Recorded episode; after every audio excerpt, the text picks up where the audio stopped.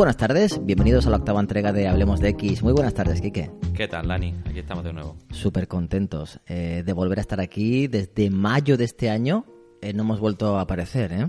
Cinco meses, ¿no? Que ya nos vale. Sí, da, da vergüenza. Demasiado desaparecido. Así que, por otro lado, eh, contando ese- ese pequeño backstage, sí que está bien que cuando hay personas que te mandan un privado y te preguntan, pero bueno, ¿cuándo, ¿cuándo vais a grabar el siguiente? ¿Pero qué es lo que está pasando aquí? ¿Habéis terminado? ¿Habéis desaparecido? ¿Qué ha ocurrido?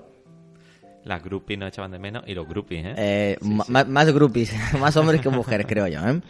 Bueno, pues eh, un placer estar con, contigo. Hoy hemos cambiado de sitio, relativamente. Seguimos estando en el casco histórico de Málaga. Estamos a día 21 de octubre. La edición del programa no sé cuándo aparecerá, pero estamos grabando hoy. Son las 7 menos cuarto de la tarde. Y estamos en una casa muy peculiar porque es ese tipo de casas que miren aproximadamente los techos como 4 metros 20 o una cosa así. Y es esa sensación y ese olor que, que, se respira solera, ¿verdad? No sé, quizás que soy un paranoico, cosa que es verdad, pero yo me siento súper bien en este tipo de sitios. No, hombre, es que una buena viga de madera siempre acompaña, ¿eh? Uf, tío, qué sensación. Eh, no vamos a decir lo que estamos tomando, pero, pero sabe a México, que siempre, siempre es agradable la compañía. Bueno, Kike, ¿qué, ¿qué vamos a hacer hoy por aquí? Bueno, aquí el propusiste un tema interesante, ¿no? Eh, un tema que está de actualidad y que creo que es un poco delicado según cómo se mire. Exacto, bueno, quizás sea esos temas los que más nos gustan, esos temitas que son algo delicados. Sí, es la eutanasia. Eutanasia. A ver qué sale, a ver qué sale de todo esto. Sí que es cierto que eh, de- desayunando en el trabajo viene el periódico que el 10 de mayo de este año el Congreso eh, bueno debatía para despenalizar la eutanasia. Concretamente eran 175 votos a favor, 136 en contra y 32 abstenciones. Se toma en consideración la proposición que todo esto viene del Parlamento de Cataluña para la reforma del Código Penal. Entonces el, el texto debatido, aprobado en Cataluña el pasado mes de julio, proponía precisamente que hay que modificar el apartado 4 del artículo 143 de la normativa eh, penal, que precisamente toca este tema, el tema de la eutanasia. Así de entrada, tío, ¿tú qué entiendes? ¿O qué, o qué te viene, o qué te inspira la eutanasia? Bueno, a mí lo que me recuerda es eh, esta película, ¿no? De Mar Adentro, basada Oh, en una, historia real, en la cual había un señor que no podía hacer eh, nada más que estar en una cama y, y, bueno, quería una muerte digna, ¿no? San Pedro. Y nadie le permitía esa muerte digna. Entonces es- lo que me viene a la cabeza nada más eh, escuchar esa palabra. Qué fan soy de, de este director de cine, por cierto. Cada, to- cada, cada tema que toca, eh, que no tiene que ver nada el uno con el otro, es, es pura magia lo que hace. Pero tú, si tuviéramos que mojarnos, ¿por qué estaría bueno que nos mojáramos? Bueno, siempre, habitualmente nos terminamos de mojar, ¿no? Pero ¿tú estarías así de inicio a favor de la eutanasia o en contra de la misma? Yo a favor, sin duda. ¿Has pensado alguna vez el, no sé, imagínate, estar con un familiar y, y que te expusiera su deseo de morir? Porque a lo mejor cuando no estamos muy metidos en, en el hecho, lo, simplemente estamos pensando abstractamente sobre un concepto, a lo mejor no sentimos lo mismo que si lo vivimos en primera persona. ¿Te, te has puesto a imaginar alguna vez algo sobre eso? Mm, Bueno, eh, por suerte o desgracia he tenido la situación, ¿no? No, no la situación de que me digan eh, quiero morir, pero sí tener la situación de un familiar que realmente no vivía. Lo único que hacía era estar sin poder vivir, sin poder disfrutar y por consecuencia la familia pues eh, era, era igual, ¿no? Y siempre te planteas el qué será eh, de nosotros si no tenemos a este familiar aquí, pero en la situación en la que te encuentras mm, eh, es que es, un tema delicado, ¿no? Pero muchas veces piensas que, que sería mejor pues que acabase con su vida de una forma digna y poder mm, seguir con la vida, ¿no? Y Es curioso, tío, me acaba de venir a la cabeza. Hacía tiempo ya lo- a profesionales del sector de la salud que, que comentaban que precisamente muchas veces los familiares no terminan de morir porque no se lo permitimos. Es como si psicológicamente le estuviéramos obligando a, a seguir existiendo, no le permitimos que den el, eh, ese otro paso, ¿no? ¿Eh? Hay una barrera ahí psicológica súper extraña, espiritual, como quieras llamar. Pero muchas veces la persona que está en esta situación ya de final de su vida está muy dependiendo de la opinión del refuerzo que nosotros podamos desde el exterior darle. Me lo has recordado con, con lo que acabas de comentar. Eh, bueno, tenemos al PSOE, está también Podemos de por medio, eh, apoyando toda, toda esta modificación en ese artículo concreto del 143 y, y, lo que se busca es bueno es un acercamiento a la eutanasia con una serie de restricciones no es que aquí se ven a, a eutanasia a punta pala no pero sí que eh, quieren poner un, control sobre ella. Ha habido una abstención obviamente y no sorprende por parte del, del PP y UPN y pero bueno el resto de, de, de grupos están están a favor. Pensando sobre la eutanasia quise buscar etimológicamente lo que significa y fíjate aquí que procede dos conceptos, dos vocablos griegos, concretamente eu, cuyo significado es bueno, y tánatos, que significa muerte. Luego, si hacemos una asociación rápida, es buena muerte. En la actualidad, ese significado va a pasar a, una muerte rápida sin dolor, ¿no? Tranquila, fácil, al, algo así. Pero fíjate que ya, ya, ya, si empezamos a pensar, hay una definición muy concreta que viene de tiempos muy remotos. Es decir, previsiblemente la eutanasia no es algo que se haya inventado ahora, sino que viene, sino que viene de antiguo. Pues precisamente esto que comentas eh, me hace pensar ¿no? en la sociedad en la que vivimos hoy en día que, que, el objetivo es cada vez durar más años. ¿no? Qué bueno. Y no nos damos cuenta que lo único que hacemos es retrasar lo inevitable. Pero ¿cómo queremos retrasarlo? Eh, a mí me gustaría vivir todo lo que pueda, pero siendo capaz de, de de hacer lo que quiera, ¿no? Eh, con todas mis facultades eh, psíquicas y físicas para poder disfrutar, ¿no? Y que disfruten de mí. Y hace poco leía, bueno, eh, veía una charla TED de, Peter Saúl donde se planteaba estos temas, ¿no? Él comentaba que hicieron un estudio, una encuesta a un montón de pacientes en los que simplemente preguntaban ¿realmente habéis hablado con vuestra familia sobre qué queréis hacer en una situación eh, crítica en cuanto a vuestra salud. Qué bueno. Y el resultado era bastante sorprendente, ¿no? Era, eh, si no recuerdo mal, uno de cada 100 pacientes habían tenido esa conversación. Uno de cada 100 solamente. Uno de cada 100.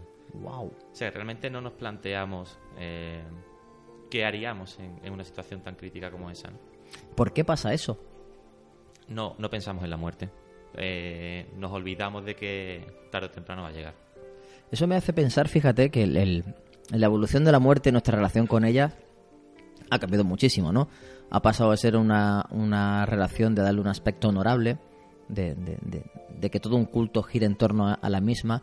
Y si te das cuenta, hoy día cuando fallecen las personas, al menos en, bueno, pues en el lugar donde tú y yo vivimos, eh, se trata la muerte desde una perspectiva muy aséptica, ¿no? El difunto rápidamente se le lleva al tanatorio, se le acondiciona, eh, se mete en el túmulo, todo desde lejos, todo como que no es que tenemos que estar evitándola en todo momento y eso a su vez genera una paranoia, ¿no? Y genera que, que ese miedo ancestral eh, se duplique. Incluso te pones a pensar y, y no se les dice a los niños pequeños muchas veces qué es la muerte, qué es lo que ha pasado con el tito, qué es lo que ha pasado con el primo, qué es lo que ha pasado con lo que sea. ¿no? Se deja ahí, de un lado. Vamos a colación a lo que tú estabas comentando ahora mismo. Sí, y además eh, lo que comenta es que eh, venimos de una tradición de, de, los pueblos donde se velaban a los muertos. O sea, tú tenías al muerto metido en tu casa y prácticamente todo el pueblo iba a visitarlo. Y eso no era cosa de un día. Entonces, como que eh, la sociedad actual lo que pretende es mm, obviar ese futuro que va a llegar sí o sí y, y, hacerlo pues como un trámite más. ¿no? Eh, hoy en día es todo trámites. Se muere alguien, pues firma aquí, vamos Exacto. a tenerlo aquí en el cristalito, fresquito, tal, eh, misa y, y, para adentro, o lo quemamos, ¿no? Joder. Y ya está, en eso se ha convertido la muerte. Fíjate, también cuando comentaste eso antes, ¿sabes de qué me acordé? ¿Te acuerdas aquel programa que estuvimos comentando de, creo que era Cuarto Milenio, ¿no? Iker Jiménez, de, que salía un tipo, un científico así, no sé si era californiano, así muy extraño el, el tipo este, Ajá. que hablaba sobre o estaba estudiando lo relativo sobre la inmortalidad. ¿Recuerdas sí. aquello que, que, que, él daba por hecho de que, bueno, se iban a hacer las modificaciones celulares precisas para que fuéramos eternos? Él aseguraba, aseguraba que íbamos a ser inmortales, o sea, tal sí, cual. Yo me quedé flipado de de la seguridad que tenían sus palabras, ¿no? Sí, sí, sí, sí. Sí, sí, sí recuerdo, sí encuentro el nombre este hombre. Sí, sí, búscalo porque a mí lo, lo llamativo sí que verdad, a ver, eh, no soy la persona asustadiza, pero el, el, tipo en general cuando le veían la pinta y su manera de hablar generaba un poquito, no sé, una sensación muy extraña, ¿no? Me parecía un tipo muy muy raro. Y, y había, creo, si no recuerdo mal, una chica, una doctora que con la que estaban haciendo pruebas eh, científicas en la realidad. Una, sí, una amiga, ¿no? De, de Un- un- este... De este, de este señor. tipo, ¿no? Eh, estoy, estoy buscándolo, creo que lo tengo aquí. Eh, José Luis Cordeiro. José Luis Cordeiro, el amiguito Cordeiro que estaba ahí muy preocupado con esa inmortalidad. Y bueno, ¿y qué pasará si, si dejáramos de fallecer? que mm, ¿La sobrepoblación mundial cómo la llevaremos a cabo? Bueno, es que al final lo que hacemos es dejarte de, de tener niños, ¿no? O sea, cada vez una población más vieja y nos extinguiremos, ¿no? Pues el, este señor, el José Luis Cordeiro, eh, según pone aquí, era miembro de, o es miembro de la World Academy of Art and Science. Madre mía, ¿cómo suena eso? Sí, no sé si lo he pronunciado bien, pero Sí, bueno, pero a ahí queda, ¿no? Me has conquistado, que es de lo que se trata. Fíjate, el otro día estaba hablando yo con, con una amiga de todo esto y me decía, qué miedo la inmortalidad. Y la verdad es que, tío, yo, a ver, sí que, que no queremos morir. Yo, de entrada, no es una cosa que queramos ni que nosotros deseemos, pero, tío, ¿te, te imaginas viviendo eternamente? No.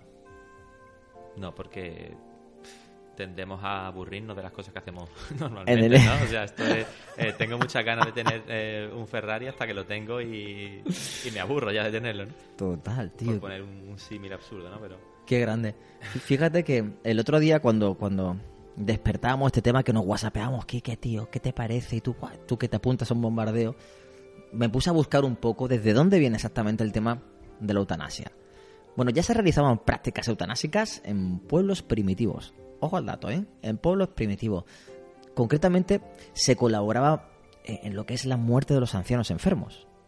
Vamos a ver, para que nos entendamos, que en este sentido, algunos pueblos como los celtas eh, daban muerte a sus ancianos. Es, es una práctica que podríamos catalogar de salvaje cuidado, en función de la óptica con la que queramos verlo, ¿no? Pero en definitiva, caía la sagrada obligación al hijo administrar la muerte al padre, la buena muerte, a este padre que estaba viejo y enfermo. O sea, ya eh, mirando muy, muy, muy, muy atrás, ya se producían estas cosas, cosas que ya te digo, que no es algo nuevo, pero fíjate, a mí lo que me llama la atención, no sé a ti, es como eh, esta buena muerte, esta práctica eutanásica no es aséptica, sino que tenía una finalidad de respeto y devoción ante la persona a la cual le estabas quitando esa vida, porque no podía llevarla a cabo. Y precisamente me gusta mucho remarcar este punto por lo que hemos estado hablando antes de cómo se trata en la actualidad a la muerte en nuestra sociedad, en la que no queremos saber nada de la muerte. Aquí fíjate cómo la vivían de una manera distinta. No obstante, si seguimos avanzando en la historia, porque vamos a dar algunos pasos, había muchos datos ¿eh? en todo esto, pero bueno, yo cogí aquellos datos que me llamaron más la atención para tampoco ponernos aquí a tener un programa de 35 horas ni nada similar. Pasamos un poquito más adelante y nos vamos a Roma y a Grecia. Y era un tema ampliamente ya debatido en la época por personas que evidentemente como, como buenos humanos, algunos estaban a favor y otros estaban, bueno, la más profunda en contra. Fue Platón, en su, en su libro tercero de la República, afirmaba que cada ciudadano tiene un deber que cumplir en todo Estado bien organizado y habrá que establecer una legislación para, que el Estado cuide de los ciudadanos bien constituidos de alma y cuerpo, pero respecto a los que no son sanos corporalmente se les dejará morir. Así, tal cual. Esto es una transcripción, ¿vale? Voy a coger... He traído algunas frases eh, para leerlas tal cual eran, ¿vale? Ya, ya Platón en su Tercera República ya analizaba el hecho de que, bueno, a los que quieran morir, oye, pues se les dejará morir. ¿Y por qué no, no? De, de otro lado, Hipócrates se opuso, pero tajantemente, al tema de la eutanasia. Además, hizo que los médicos se comprometieran éticamente con ese, ya, que ya sabemos, Juramento hipocrático. Efectivamente, ¿no? Que viene a decir algo entrecomillado, abro comillas. Y no daré ninguna droga letal a nadie, aunque me la pidan, ni sugeriré un tal uso y del mismo modo tampoco a ninguna mujer daré pesario abortivo, sino que a lo largo de mi vida ejerceré mi arte pura y sanamente. Este juramento permitió a la medicina proteger al paciente vulnerable, que es como ellos lo denominaban. Pero fíjate cómo ya desde antiguo había algunos ya que sí y otros que no. Es el debate, ¿no? Que, que sigue a lo largo de la historia, porque es en el punto en el que estamos actualmente. Muchas Es- veces... ¿Qué pensar un médico, tío? Yo creo que eh, hoy en día tiene que haber lo- los dos tipos ¿no? de, de forma de pensar. Porque ¿de qué nos vale mantener un cuerpo? Sí, sí que es cierto que se han dado casos de un cuerpo vegetativo que a los dos años, a los tres años o al X tiempo ha revivido. Hostias, que, que eso es verdad, ¿eh? Y es que, hay que, ¿qué haces ahí? Pero claro, te estás arriesgando. Lo mismo eh, tienes un cuerpo enchufado 10 años y muere que tienes un cuerpo enchufado mm, 11 años y al, al año 12 revive. Fíjate, un, un amigo mío de toda la vida, porque le comenté, voy a grabar con Kike el programa de la eutanasia y empezamos a charlar un montón sobre esto, me comentó que un amigo, un compañero suyo de trabajo, eh, su mujer había tenido un, un accidente, creo que era su mujer, no recuerdo bien, bueno, y, y los médicos le estaban diciendo, mira, mejor vamos a desenchufarla, ¿no? Coloquialmente hablando, porque está en coma, entró en coma, no se sabe por qué, y no va a volver. Tío, a los tres meses se despertó. Que simplemente como título anecdótico, no queremos ni favorecer ni no favorecer algo, pero Tal y como es el ser humano, siempre va a preguntar, bueno, ¿y qué? ¿Qué hubiese ocurrido si no hubiese desenchufado? total. ¿Y tú crees que podría vivir con eso, tío? Esa decisión cómo se toma. Es que por eso creo que hay que, hay que estudiar eh, los casos eh, de manera individual. O sea, no, no puedes crear un reglamento general para aplicar la, la eutanasia. Igual que, por ejemplo, se ha hecho con el tema del aborto, ¿no? O se hizo con el tema del aborto. Porque creo que en el caso de, de quitar una vida o ayudar a, pasar al otro lado, es algo delicado que, se tiene que ver de manera individual. ¿Cómo, cómo, ¿Cómo se podría hacer? Porque entiendo que ahí debe haber una eh, todo un equipo, ¿no? De, de diversas personas. Que luego veremos algo que se hace en la actualidad, creo si no recuerdo más en Bélgica. Pero, ¿cómo crees tú que debiera hacerse? Porque tienes razón, tío. Aplicar a lo mejor. Has dado en el clavo, ¿eh? Aplicar leyes generales a cosas tan particulares y distintas. Exacto. ¿Cómo se hace eso, tío? Personal. Hace falta inversión y más gente, ¿no? Preparada. Wow. Es... Porque eh, dejar esa situación en manos de, de un médico que a lo mejor no es capaz de, de entender la situación, por- pues bueno, porque hay gente para- de todo tipo, ¿no? Eh, a lo mejor cuando un psicólogo sí que podría entrar ahí, o un equipo de psicólogos y, y apoyar y, y ver los pros y los contras ¿no? de la situación. También que el médico aporte su visión sobre el estado eh, actual del paciente. Por eso, por eso creo que, que sería interesante el mm, expandir eh, el tema de la eutanasia sí o eutanasia no Wow. a, a este tipo de, de casos. ¿no? Es, es una responsabilidad. ¿Y si te digo que precisamente en Bélgica se ha producido el primer caso de eutanasia de un menor? No tenía ni idea, tío. ¿Qué Y sientes? eso es eh, real de... Eso es real, ocurrió el actualmente- 17 de septiembre de este año. Y el caso... eh, Tío, te, lo- te lo voy a contar. Te a ver, te reconozco que cuando lo leí, el titular, me quedé helado. Porque um, digamos que cuando tú te preparas para hablar de un tema así, pues ya te montas tu película, así, bueno, yo voy a hablar de la eutanasia. No, hasta que ver de repente este dato y se me heló el corazón. Te lo digo francamente, me quedé hecho polvo, ¿no? Bueno, el joven tenía 17 años. Pero, claro, esto te quería hablar de este tema, tío, porque es que has tocado en el clavo, ¿no? Precisamente en esto de mirar lo particular, Bélgica está muy desarrollada. Eh, por lo visto, eh, hay un proceso muy concreto ya en Bélgica. Los padres solicitaron una petición al médico de cabecera para que trasladara toda esta situación que estaba vivenciando su hijo, que por lo visto tenía unos dolores insufribles. O sea, el, y el- bueno, era un joven, pero con 17 años, que sí que tienes mucha conciencia de lo que es la muerte, ¿no? Em, pues trasladan, por lo visto, eh, todo esto a un departamento que es el Departamento Federal de Control y Evaluación de la Eutanasia, ¿vale? Entonces se deben dar una serie de condiciones, que es lo que te comentaba antes y que va en relación con lo que tú decías. Hay una enfermedad terminal con dolores insoportables. Viene un psicólogo, psicóloga, y hace una evaluación de la situación. Entre otras cosas, lo interesante es que este psicólogo o psicóloga sea ajenos al equipo de doctores que están tratando el, el caso precisamente para no dejarse llevar por ningún tipo de opinión, ¿no? Y se busca la máxima transparencia y objetividad. Entonces, precisamente una de las labores de este, de, de este especialista del- de la salud mental lo que busca es comprobar la capacidad de juicio de la persona y si entiende realmente qué es lo que significa morir, tío. O sea, brutal. Finalmente, todos los datos, todas las evaluaciones que se hicieron eh, eh, permitieron acabar con la vida de este chico, tío. A ver, he de reconocer que me removió. Entiendo, luego al razonar sobre la noticia, luego mi cerebro entendió, bueno, sí que es cierto, ha habido una evaluación, que esto no ha sido tirar por la calle en medio. Han- desde los padres, el propio chico, eh, eh, equipos profesionales detrás, hay todo un, un departamento de control, pero no deja de, en cierto modo, no sé a ti, pero a mí me remueve un montón, tío. Me remueve un montón y me hizo pensar hasta qué punto, hasta hace cinco minutos tenía yo muy claro que la eutanasia sí, pero uf, he de reconocer que de repente me hizo otra vez como evaluar todo. Digo, eutanasias sí, bueno, y sí, por, mentalmente sí, pero tío, no sé, no sé si es porque ya soy padre, pero eh, me quedé helado, tío, me quedé helado. Aquí el tema es, eh, por ejemplo, en el caso de, este chico que era un menor, entiendo que los padres tuvieron que aprobar también esa, esa petición de eutanasia, ¿no? Es decir, eh, mi hijo está sufriendo muchísimo, eh, quizás lo mejor sería pues hacerle morir de una manera buena y digna, ¿no?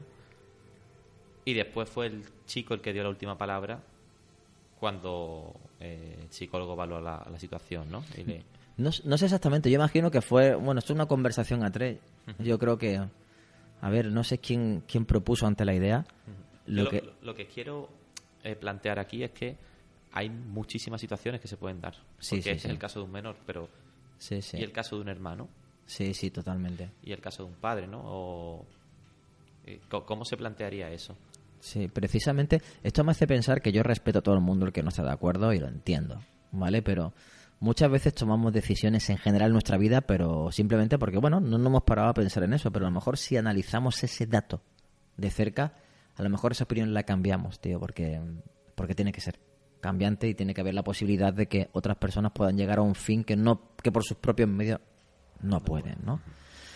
No sé, analizando todo este tramo que te comentaba antes de lo que pasa que he dar este salto histórico de lo que estuvimos hablando ya que viene desde, desde Roma y desde Grecia, fíjate que ya el estoicismo, que, que- que fue la filosofía más influyente del Imperio Romano durante el periodo anterior al ascenso del cristianismo, la base ética eh, de este estoicismo se fundamenta en la condición del alma en sí misma. Esta parte me gusta un montón, tú sabes que yo soy súper álmico, ¿no? Bueno, pues esta filosofía del estoicismo eh, busca esa condición del alma, de la sabiduría y del dominio de sí mismo, ¿no? Eh, un dominio mediante el que las personas se liberen de las pasiones y de los deseos que, se pertur- que te perturben la vida. Bueno, pues quiero darte tres ejemplos de toda esa filosofía estoica, concretamente basándome en tres personas, Séneca, Epícteto y Marco Aurelio. Y te voy a comentar mediante sus frases, no quiero poner mi opinión, mediante sus frases, cómo veían la eutanasia ellos. ¿Te parece?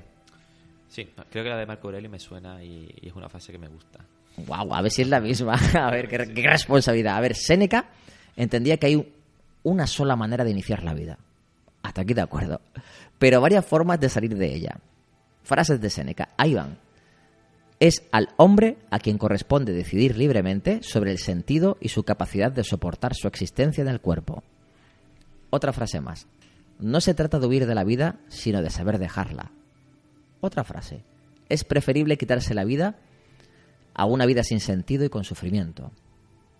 Yo creo que más claro el pensamiento con estas tres frases lapidarias Y crudas. y crudas no pudo ser, pero sí que es cierto lo que me gusta de estas frases que se deja de, artificios. No, nada, no. Porque en el párrafo uno. No, esto es lo que es, esto es lo que pienso, esto es lo que hay. Que quizás para determinados temas es mejor ser así de directo, ¿no? Esto es uno de los exponentes, Séneca. Epícteto, vamos con él, ¿no? Él ve la muerte como la libertad, así ya, a lo radical, ¿vale? Una de sus grandes frases, la vida a veces no tiene rumbo alguno y solo provoca sufrimientos tanto para el enfermo como para sus familiares. Es por lo que el enfermo tiene el derecho a decidir. Y creo que esto, tío, este final de frase, no sé cómo lo ves tú, a lo mejor es lo que debiera resumir todo lo que es el tema de la eutanasia, nos remueva más o nos remueva menos. El enfermo, la enferma, tiene el derecho a decidir. Tío, aplastante. Aplastante también. Marco Aurelio, a ver si es la frase que tú pensabas, ¿vale? Me voy con su frase directamente. Una de las funciones más nobles de la razón consiste en saber si es o no tiempo de irse de este mundo. Exacto, tío. Joder. Pasa que antes eh, hablábamos, ¿no? De que hoy en día en nuestra sociedad eh, evadimos la muerte, ¿no? Eh, es algo que no nos planteamos en nuestro día a día. ¿Qué quiere decir eso? Que seguramente no seamos capaces de valorar la vida. Pudiera ser. Porque no hay... Es, o sea, no, no, no puedes ser capaz de entender la vida si no sabes que al final va- vas a morir o no te planteas que al final vas a morir, ¿no? Eh, simplemente dejas pasar los días porque piensas que tu vida va a ser eterna. Eh, ¿Tú crees que el pensamiento o, o la decisión de una persona que es, esté, esté valorando si eutanasia sí, eutanasia no, tiene el mismo la misma base si se plantea la muerte o no se la plantea? Es decir, no sé si me he explicado bien. Yo creo que sí te he pillado. Si tú tienes eh, presente en tu día a día que tu vida tiene un final y esto es inevitable, seguramente a la hora de elegir si eutanasia sí o eutanasia no, mm, te vas a plantear muchas cosas que en el, en el caso de que no tengas presente la muerte en tu día a día, no lo vas a hacer, ¿no? Pienso igual. Pienso igual porque sí que es cierto que mm, yo me acuerdo de jovencito, ¿eh? te hablo de mí y esto es verdad, yo decía cuando cumplí mi- mis 19 años, no broma, ¿eh? cumplí 19 años y me empecé a plantar de diversas cosas, dije, todavía me queda más de la mitad de la vida para vivir. Pensaba, tío, ¿no? Ahora tengo 42 y quiero pensar que estoy en el meridiano, ¿vale? Todavía como- estamos en la mitad de la vida. Exacto, quiero pensar que hasta los ochenta y pico voy a seguir dando guerra como mínimo. Pero sí que es cierto, tío. A lo mejor no tenemos el valor por temas culturales o por, por, X, hablemos de X, ¿no? De, de, tenerla tan presente como para mirarla cara a cara y decir, bueno, ¿qué pasaría si me viera en esta situación? Es muy buena esa reflexión, es súper buena. Fíjate, a colación de eso, en este sentido, evolución histórica que estamos haciendo del concepto de la eutanasia, ¿tú crees que el cristianismo está a favor o en contra de la eutanasia? Bueno, eh, pienso que debe estar en contra. Está en contra. Todo daño a- al cuerpo y, y demás. o sea, está en contra del aborto, está en contra de quitarte la vida, ¿no? Totalmente. Ahí, fíjate, yo me acuerdo, bueno, como ya tengo una edad, tío, eh, recibí clases de un de un padre, ¿no? De un cura, ¿no? Y él decía, él resumía el, el cristianismo como el respeto a la vida. Daniel, el respeto a la vida, decía, ¿no? Que se fundamenta en lo que tocaba decir. Pero fíjate, al principio el cristianismo, que esto me sorprendió el otro día, no era así. El, el cristianismo eutanasia en un principio mm, no lo condenó. No condenaba ni tan siquiera el, el- el que tú quitarte la vida de manera suicida, no lo miraba. Ellos lo veían como un gesto heroico para escapar del deshonor o, o simplemente como una forma de aceptar el martirio. Fíjate, ¿vale? ¿Cuál es el problema que se le presentó a la iglesia con toda esta movida? El problema que generó es que esto se- había una cantidad de fanáticos brutales Qué raro, ¿no? Qué raro. que se suicidaban para conquistar el paraíso. Entonces, fue San Agustín que dijo, "Ch, un momentito, Dejaros de rollo. vamos por partes, ¿vale? Y fue el que le puso eh, puertas al campo, ¿no? Y, y- y evidentemente equiparó el suicidio con el homicidio y no admitía ningún tipo de excepción. Se, fu- se fuera un comportamiento eutanásico o no, no lo permitía. Entonces, el pensamiento agustiniano terminó influyendo en todo lo que es la doctrina posterior de la Iglesia y el código canónico que empezó a condenar al suicidio a partir del concilio de Arles en el año 452. Entonces había, había, fíjate, ¿no? Cómo se busca la vuelta. A mí estas cosas me encantan del cristianismo, ¿no? Con todo los respetos, no estoy siendo sarcástico ni Bueno, nada. de ¿eh? las religiones en general. De la, ¿no? Exacto, me- mejor precisado, de las religiones en general, eh, establecía sanciones tales como la siguiente, atento, ¿eh? Eh, no celebrar la misa y el canto de los salmos cuando se acompañaba al difunto a la tumba. Es decir, que tú te has suicidado, que tú has practicado la eutanasia, pues no vas a tener aquí ningún tipo de salmo, ¿eh? No vas al cielo. No, te vamos a poner la cosa complicado. No dar sepultura en Campo Santo o la excomunión para quienes solo lo hubieran intentado. Ay, ¿vale? Tú casi Castigado. castigado, la palabra, ¿no? El, el castigo. Fíjate que, que después de estos pasos que hemos dado en la historia, el, el concepto como tal de, de- eutanasia, quien le pone un poquito de rigor y, y- y- ya parece que lo saca a la palestra como tal para que lo entendamos todo, fue en 1605 eh, Francis Bacon, en su libro El avance del saber es el que introduce por primera vez la, la actual concepción de, eutanasia, ¿no? De hecho, Vamos a coger una de sus frases porque me gusta parafrasear a determinados eh, autores para comprenderlo mejor. Abro comillas. El deber del médico no solo es devolver la salud al enfermo, sino también aliviar sus dolores y sufrimientos, y no solo cuando tal alivio puede conducir a la recuperación, sino también cuando ayuda a procurar una muerte pacífica y sencilla. Me parece un pensamiento revolucionario. Totalmente. Siglo XVII, inicio del siglo XVII, me parece un pensamiento revolucionario. O sea, la, la muerte como otra cura más. Efectivamente, como una cura más. Fíjate que precisamente eh, en ese, no sé si denominarlo sarcasmo, pero es el, el título del programa Eutanasia, la muerte como opción de vida, porque en definitiva es, mm, vamos, vamos a quitarle a la muerte ese peso que tiene y vamos a desvirtuarla, ¿no? Quizás le estamos dando demasiada importancia y a lo mejor por eso nos comportamos de, de determinada manera, ¿no? Ya en, en temas históricos, por señalarte, la Revolución Francesa creó la tradición jurídica de la no punición del suicidio que se refleja en la casi totalidad de, eh, su actual codificación penal. Eh, ya, en aquella época estaban bastante adelantados a los tiempos en los que todavía seguimos debatiendo en España sobre este tipo de, de situaciones. De todas maneras, te voy a comentar lo que para mí fue la gran sorpresa en el tema de la eutanasia, por, por- decirlo como eutanasia colectiva. Me, me ahora verás, verás. No sé si sabes eh, lo que es el Action T4. Ni idea. Bueno, pues esto va relacionado a Adolf Hitler. ¿Vale? Perdón, el Action T4 es el nombre que se le dio en la posguerra al asesinato en masa, mediante la eutanasia involuntaria, durante, durante lo que es la Alemania nazi, ¿vale? Ciertos médicos alemanes fueron autorizados a seleccionar pacientes considerados incurables, enfermos, después del examen médico más crítico, y luego administrarles una muerte por piedad. Después del final nominal del programa, los médicos en instalaciones alemanas y austríacas continuaron con muchas de las prácticas del Action T4 hasta la derrota de Alemania en 1945. En definitiva, esto es lo que nos viene a contar y aquí entramos con las radicalidades. Es muy bien.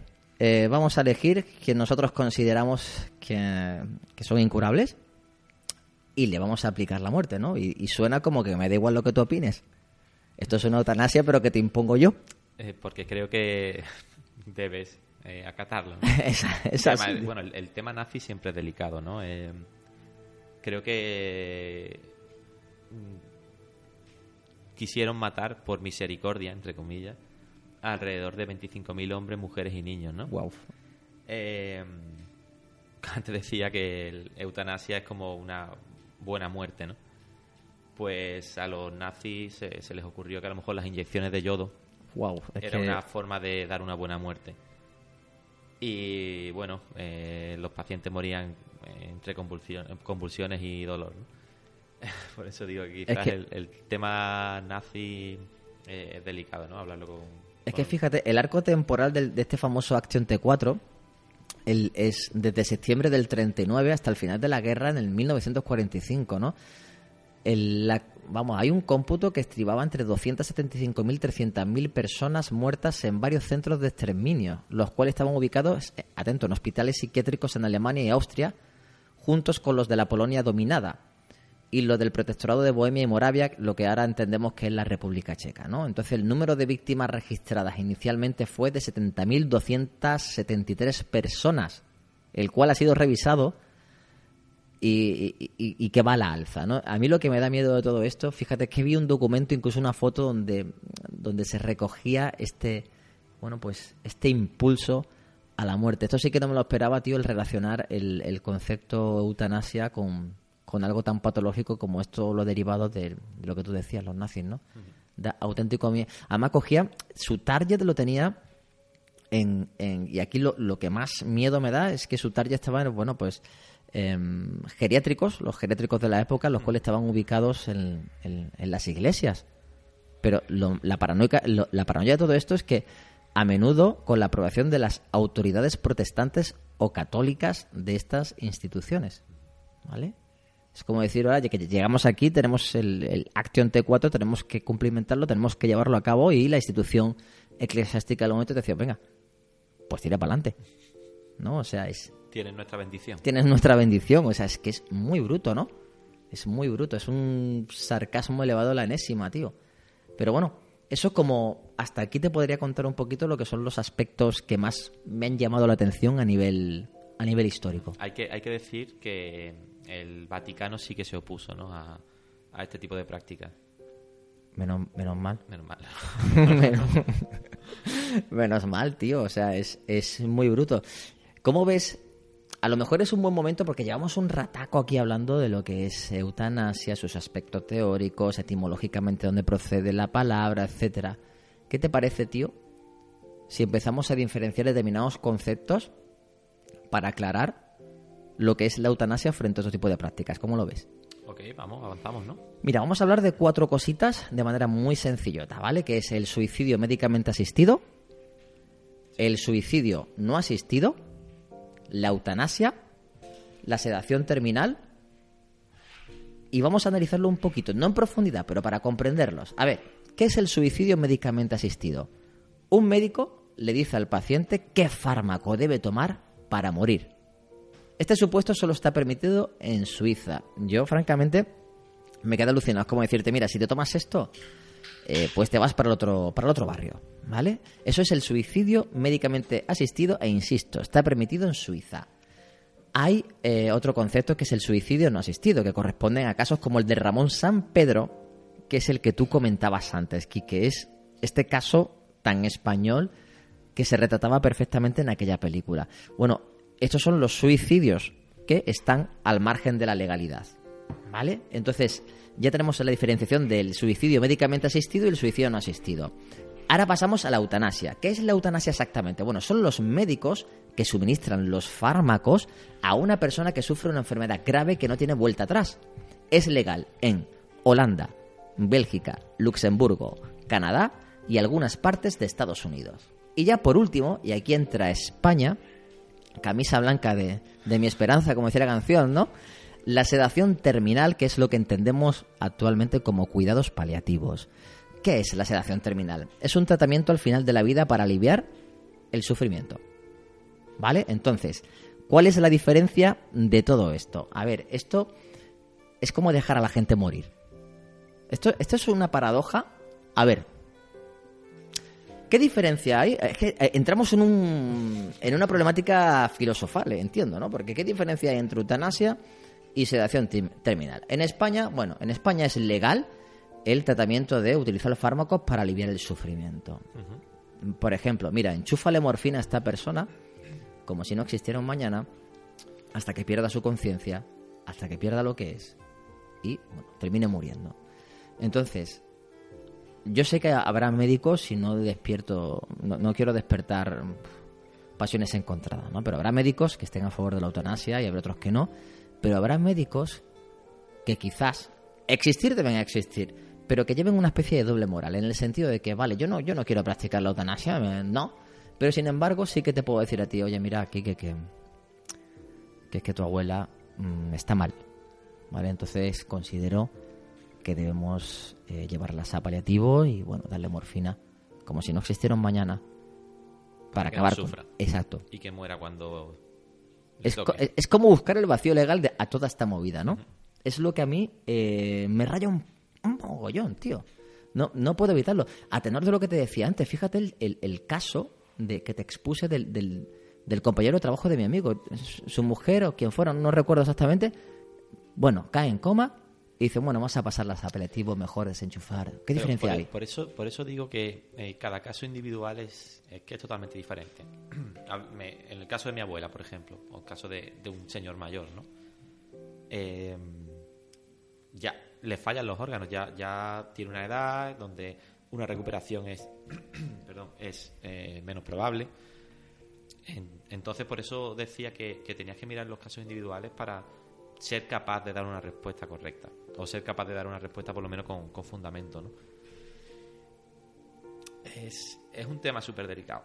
Es difícil, tío, porque... Aún, así, con, con, la definición esta que has hecho, sí que veo un poco hipócrita el no te voy a dar algo para facilitarte la muerte y que sea una muerte eh, agradable, pero sí que te voy a drogar hasta que llegue tu momento y te mueras. Pero ¿sabes, ¿sabes por qué a mí me toca mucho la frente todo esto? Porque un comportamiento eutanásico significa de que yo en mi estado pleno de juicio te digo a ti como profesional, mira, no puedo quitarme la vida y necesito tu ayuda. De acuerdo. Pero es que en el sentido opuesto, cuando habitualmente pasa a una persona paliativo, esa persona ya no tiene potestad sobre sí misma. Entonces, no me estás teniendo en consideración. Entonces, ¿en qué punto nos encontramos, tío? Sí. ¿Esto qué es? O, co- o- o lo que más me hierve, ¿no? Sé de casos, igual que... Porque todos tenemos casos en las familias, en amigos, en historias de... Mira, ni tan siquiera le voy a exponer esta situación de paliativos a la persona que está sufriendo, que aún le queda una pieza de conciencia, pero me voy a reunir con sus hijos. Para que ellos sí me compren esto. ¿De qué hablamos? Porque, tío, no hay que hablar mal, ¿vale? Los profesionales están ahí para ayudarnos y existen y están y yo estoy encantado, pero hay un nivel de intervencionismo a veces en la medicina que, que no se puede controlar. Y eso, eso me aterra, tío. Porque es como decir, bueno, ¿tú te acuerdas cuando hablábamos? Es que, tío, ¿te acuerdas cuando hablamos de la obediencia? En, creo que fue en el tercer, en el tercer episodio de Hablemos de X Sí. es como evadirte de la responsabilidad. Si yo soy médico, tú estás dubitativo. Yo soy médico y te digo, mira aquí que tío, que lo mejor es que, bueno, le administremos morfina poquito a poquito, de manera progresiva para que muera, ¿no? Entonces tú estés más de acuerdo o no, es como si te eximiera de la responsabilidad. ¿No? Porque, a ver, la responsabilidad tiene que ser alta, porque te estoy preguntando a ti que qué hacemos con tu madre a lo mejor. Pero sin embargo, es como que yo como médico te aconsejo que lo que debe pasar debe ser esto. Y es como si tú también de repente te liberaras de todo esto, ¿no? Exacto. Hay una cantidad de conceptos implicados en todo esto, tío, que me aterra.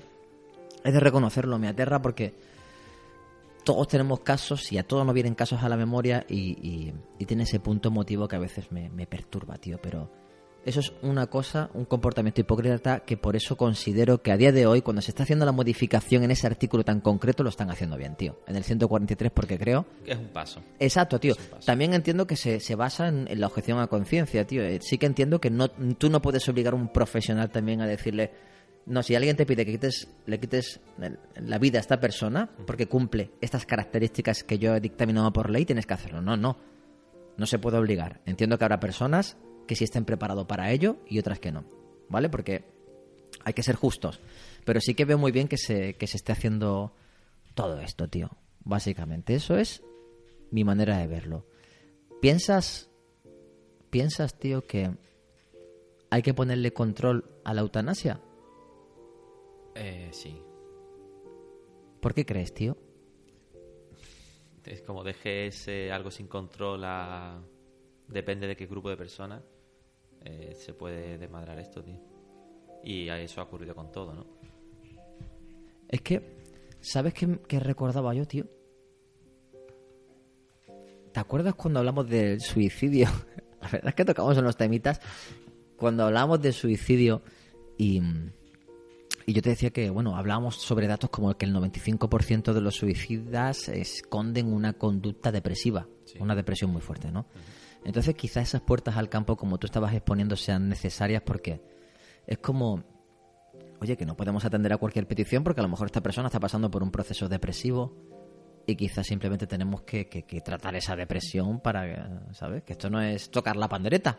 A ver, que hay que poner, hay que dictaminar esos puntos y esa vinada multidisciplinar para evitar estas historias. Pero sí que es cierto que, que está bien ponerle esas, esas puertas al, al campo, tío. De todas maneras, yo creo que lo que está pasando en, en- eh, lo que le pasa al ser humano lo exponías tú, tú muy bien cuando hablábamos de que hemos perdido el norte con lo referido al concepto muerte, tío.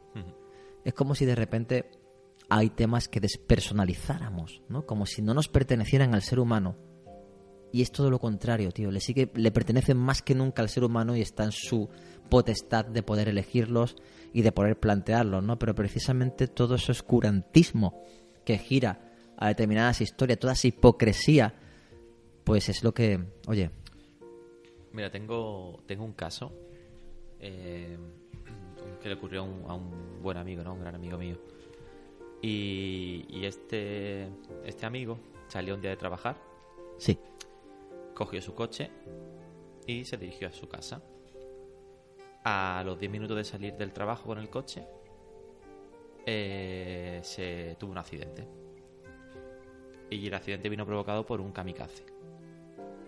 Un kamikaze que se metió en dirección contraria, con las luces apagadas y, y bueno, quería quitarse la vida. ¿Aquí en Málaga? En Málaga, sí. Eh, mi amigo pues estuvo a punto de morir también. Kamikaze pues murió, eh, cumplió su objetivo, ¿no? Que a lo mejor si hubiese estado la eutanasia pues eh, Puede ser. no hubiese ocurrido esto. ¿Por qué te contaba esto, no? Porque este amigo al estar al borde de la muerte ha tenido una recuperación muy lenta y tal, ahora está totalmente recuperado, pero se plantea la vida de otra forma. ¿Por Claro. qué? Porque ha visto la, la muerte muy cerca, tío. Claro. Y, y quizás, no, no digo que todo el mundo tenga que tener un accidente ni, ni, Totalmente. ni ver la muerte muy cerca, ¿no? Pero si somos conscientes de, de que eso va a llegar tarde o temprano, eh, a lo mejor vamos a, hacer, vamos a ser capaces de, de disfrutar más la vida, ¿no? De mm, ponernos unos objetivos de, para ser feliz, de valorar los detalles más tontos, ¿no? Y mm, eso nos ayudaría a avanzar seguramente como, como sociedad, y lo tengo clarísimo. Mu- Muy de acuerdo, tío. Yo es que creo que perdemos mm, mucho tiempo y, creo que hace un hace falta un poquito de, de reflexionar en momentos puntuales. A mí me encanta el cachondeo. Creo que tú y yo precisamente eh, compartimos la misma mirada, tío. Pero sí que es cierto que hay que, que reflexionar y saber valorar todos esos puntos para sacar, bueno, una mirada lo suficientemente crítica que te permite tomar las decisiones más acertadas, porque en definitiva estás hablando de tu vida, que es la única que tienes, ¿no? Sin más. No sé, tío, yo así de entrada, ahora que hemos soltado toda esta, toda esta charla, acompañamos siempre por, por México. Por cierto, saludos siempre, siempre, siempre, siempre, bueno, a todos los que nos oyen, a todos los que han tenido la paciencia de esperar, a agradecer a todas esas personas eh, que han mandado mensajetes para preguntar dónde nos encontramos, si nos había pasado algo, si no. Pero también eh, quería mandar un, no sé, tío, un, un afectuoso saludo a, a nuestros hermanos, a nuestras hermanas de, de Latinoamérica, que sí que es cierto que tenemos a muchos oyentes en Argentina, México, Chile. Y es muy agradable, tío. Me, me- me gusta mucho cuando se puede mirar esas gráficas de iBox y ver que, que Latinoamérica siempre arde con ganas de, de opinar y con ganas de, de- de, bueno, de, hablar o de compartir temas tan vitales, ¿no? Esa culturilla que tienen ellos de... Me, Sí. me apasiona, tío. Sí, porque son, eh, y, y es lo que me encanta, eh, que no se limitan solo a escuchar el tema, sino que eh, tienen que, que compartir su opinión, sus experiencias, y eso nos encanta, ¿no? Porque eh, al fin y al cabo esto se hace pues para conocer también la opinión de las personas, eh, que nos cuenten cómo se han sentido al escuchar el audio, eh, por privado alguna vez nos ha llegado una historia personal, que, que eso nos motiva muchísimo. Yo creo que algún día, algún día aquí que conseguiremos de que a nivel de foros se líe el taco.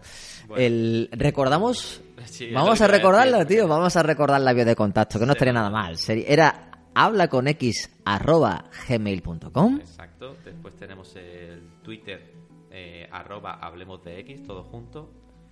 Tenemos el Instagram, que es hablemos de guion bajo X. Exacto, nos robaron el nombre.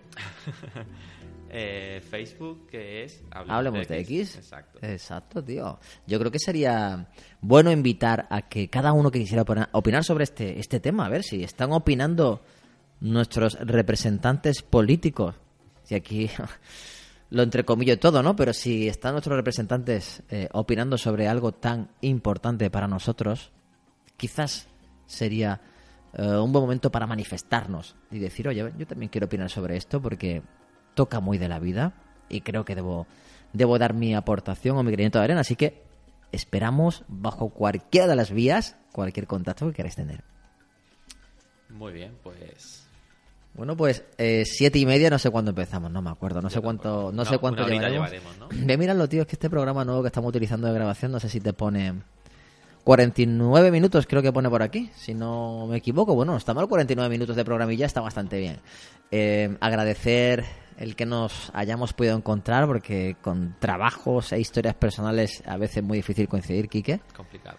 Y, y nada, daros un saludo desde aquí, un afectuoso saludo, y nos vemos pronto por Hablemos de X. Bueno, recordar que, seguimos teniendo pendiente y seguramente en el próximo programa lo tendremos, eh, la visita de, de Alberto, ¿no? Exacto, tío. El amiguete Alberto, que trae un tema yo creo que candente que puede, que puede gustar. Ya me está deseando contarlo, ¿eh? Que puede gustar, sí, Alberto es un tío súper peculiar al cual adoro. En fin, chicos, que, que muchos saludos, que muchos besitos. Chicas, chicos, nos oímos pronto y hasta la vista. Hasta la vista.